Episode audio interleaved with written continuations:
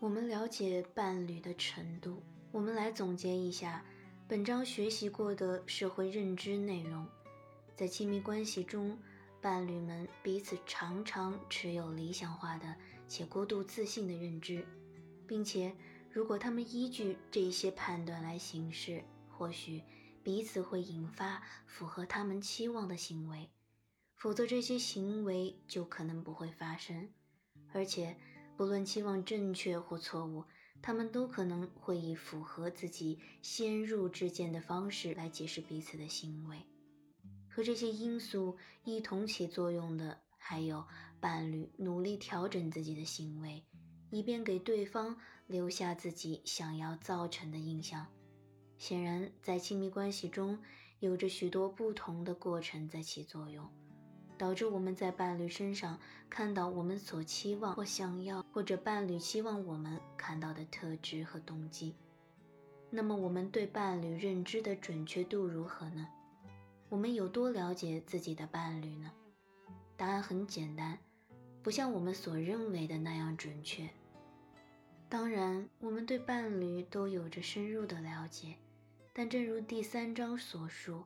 我们通常会认为伴侣与自己很相像，但实际上并非如此。我们相信他们经常会同意自己的意见，但实际上没那么频繁。我们还过高的估计伴侣的人格特质与自己的相似度，结果我们觉得自己理解伴侣，伴侣也理解我们，但实际情况并非如此。这些错误知觉也有些好处。的确，我们在伴侣身上感知到的相似和理解越多，我们与他们的亲密关系就越令人满意。不过，我们对伴侣的误解远远超过我们所能认识到的程度。某种程度上来说，我们对伴侣的认知是一种虚构的形象，把伴侣描绘成另一种人。有几个因素决定了我们判断伴侣的准确程度。人际知觉既取决于交往中的人，也取决于他们面临的情境。了解，我们并不如我们认为的那样了解自己的伴侣。这一结论与亲密伴侣彼此熟悉这一事实并不矛盾。随着亲密关系的发展及伴侣在一起的时间增加，双方确实对彼此更加了解。已婚的夫妻对彼此的认知比恋爱中的情侣或一般朋友更为准确，熟人对彼此的判断也比陌生人更准确。亲密的伴侣有着更多的交往，对彼此有着更为细致的了解。正如第三章所述，他们实际上可能有更多的共同点。所有这些都会影响判断的准确性、动机。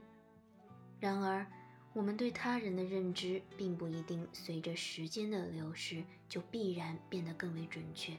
实际上，结婚时间较短的配偶在推测伴侣的心思方面，比婚龄更长的伴偶更准确。显然，我们领会彼此心意的兴趣和动机，有助于提高我们认知的洞察力和准确性。刚刚同居的人想了解彼此的动机，大概很强。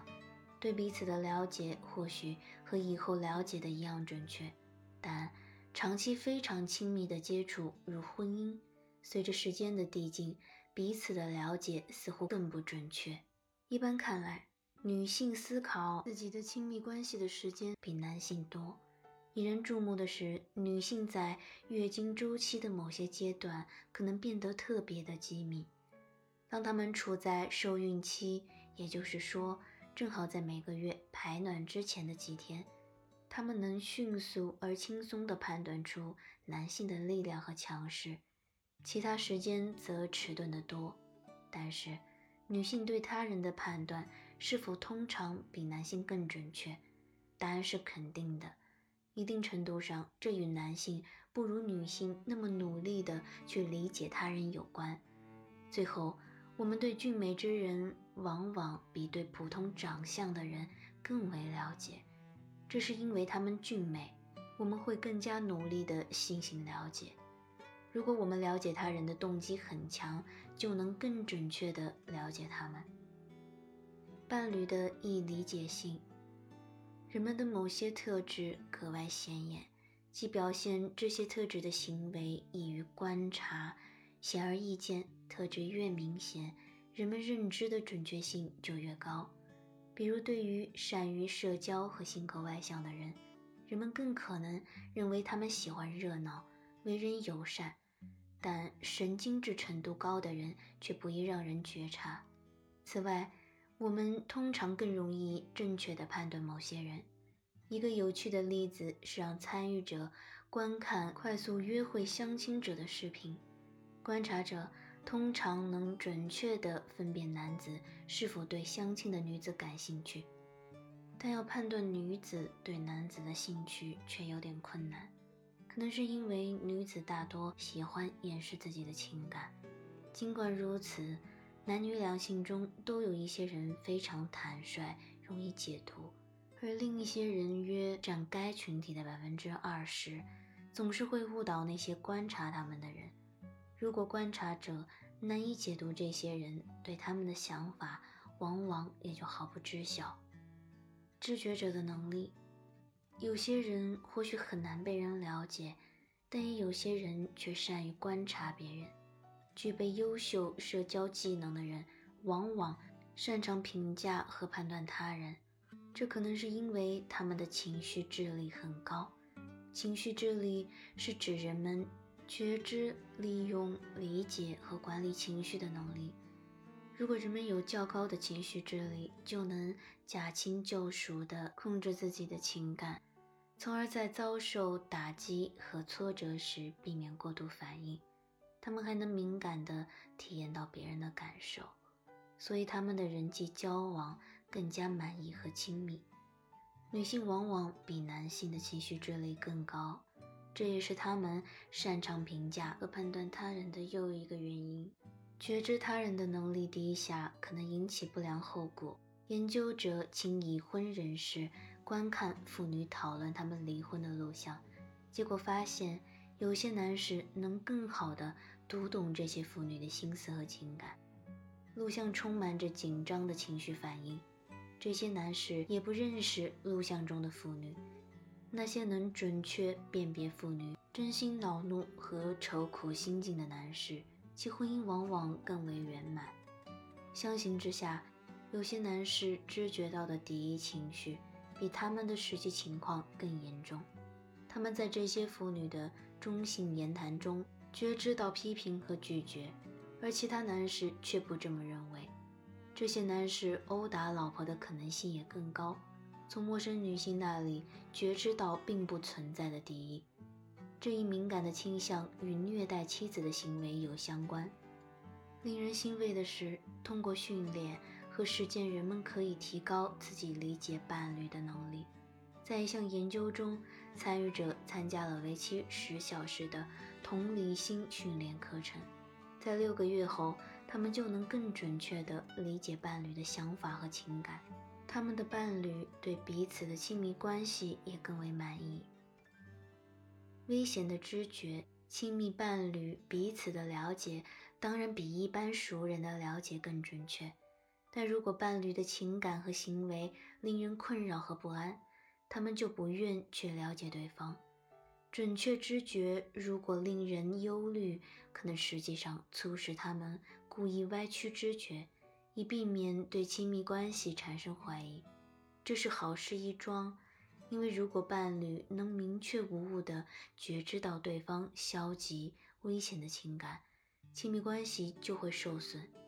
设想如下情境：如果你和恋人要观看并讨论几张十分有魅力的人的照片，你的恋人后来或许会遇见他们。然后在观看刚才讨论照片的录像同时，你试图去确切了解恋人在检视这些美女的照片或者女友检视帅哥的照片时真实想法。这些美女帅哥可能就是你的情敌。这时，你的知觉会有多敏锐呢？你真的想知道恋人认为某张相片特别迷人？而的确盼望和那人见面吗？如果你和大多数人一样，你肯定不想知道恋人真实的想法。这些相片越是吸引人，恋爱关系越是亲密。在这种情景下，你对恋人思想和情感的感知就越不准确。伴侣对面容丑陋相片的反应，大多数人都能比较准确的了解；但伴侣对长相迷人相片的反应，大多数人则会莫名其妙的显得相对愚钝。对自己不愿听闻的消息，人们是不会关注的。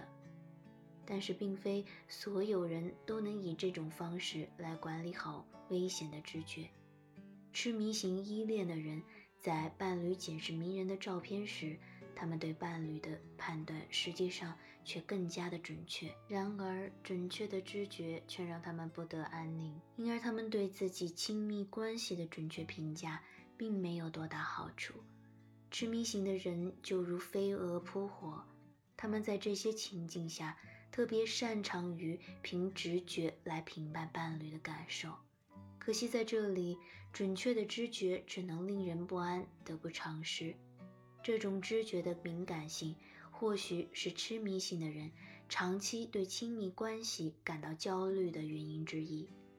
在面对令人痛苦的信息时，疏远型的人则表示良好。因为他们转移了自己的注意力，对此视而不见，这能保护他们的感情，这也使得他们对真实情况的了解相当迟钝。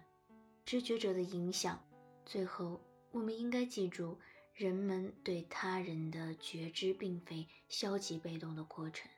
在亲密关系中，伴侣仍持续不断地进行交往，根据自己的期望来行动。并根据自己构建的知觉做出相应的回应。如果他们认为伴侣不是自己所期望的那种人，他们会鼓励伴侣做出某些行为，避免另一些行为，从而改变伴侣。在某种意义上来说，人们有时就像雕塑家，试图把现实中的伴侣塑造成心中理想的形象。如果伴侣萎靡不振，我们会努力给他加油鼓励，而如果伴侣狂妄自大，我们则会努力让他脚踏实地，因为亲密伴侣会持续不断地改变和塑造彼此的行为举止。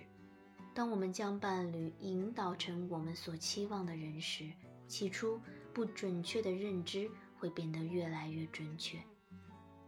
小结：这么多影响因素都在起作用。使得我们对伴侣的认知既可能变成毫无根据的凭空幻想，又有可能成为丝毫不差的正确评判。随着亲密关系的发展，我们当然能更好地认识和了解自己的伴侣，但人们对伴侣认知的动机和关注程度瞬息万变，而有些人可能比一般人更容易让人了解，有些人的知觉判断还比普通人更加敏锐。此外，即使你非常了解自己的伴侣，有些场合故作糊涂反而更有益，能够使人避免不必要的怀疑和苦恼。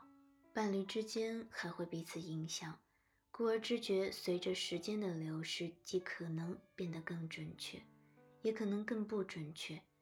总的来说，我们通常不如自己所认为的那样，能很好的了解自己的伴侣。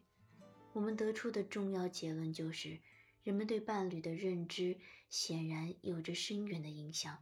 不管是对是错，我们对爱人和好友做出的评判，既可能促进，也可能损害我们对亲密关系的满足。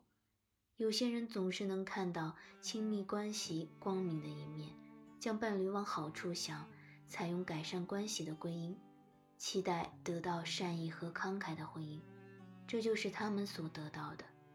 然而，另一些人却怀疑自己的伴侣，预期着最糟糕的情况，因而使得亲密关系更可能失败。请你思考：马修期望能遇见盖利，因为认识盖利的人都说她友好、外向又阳光，是个好女孩。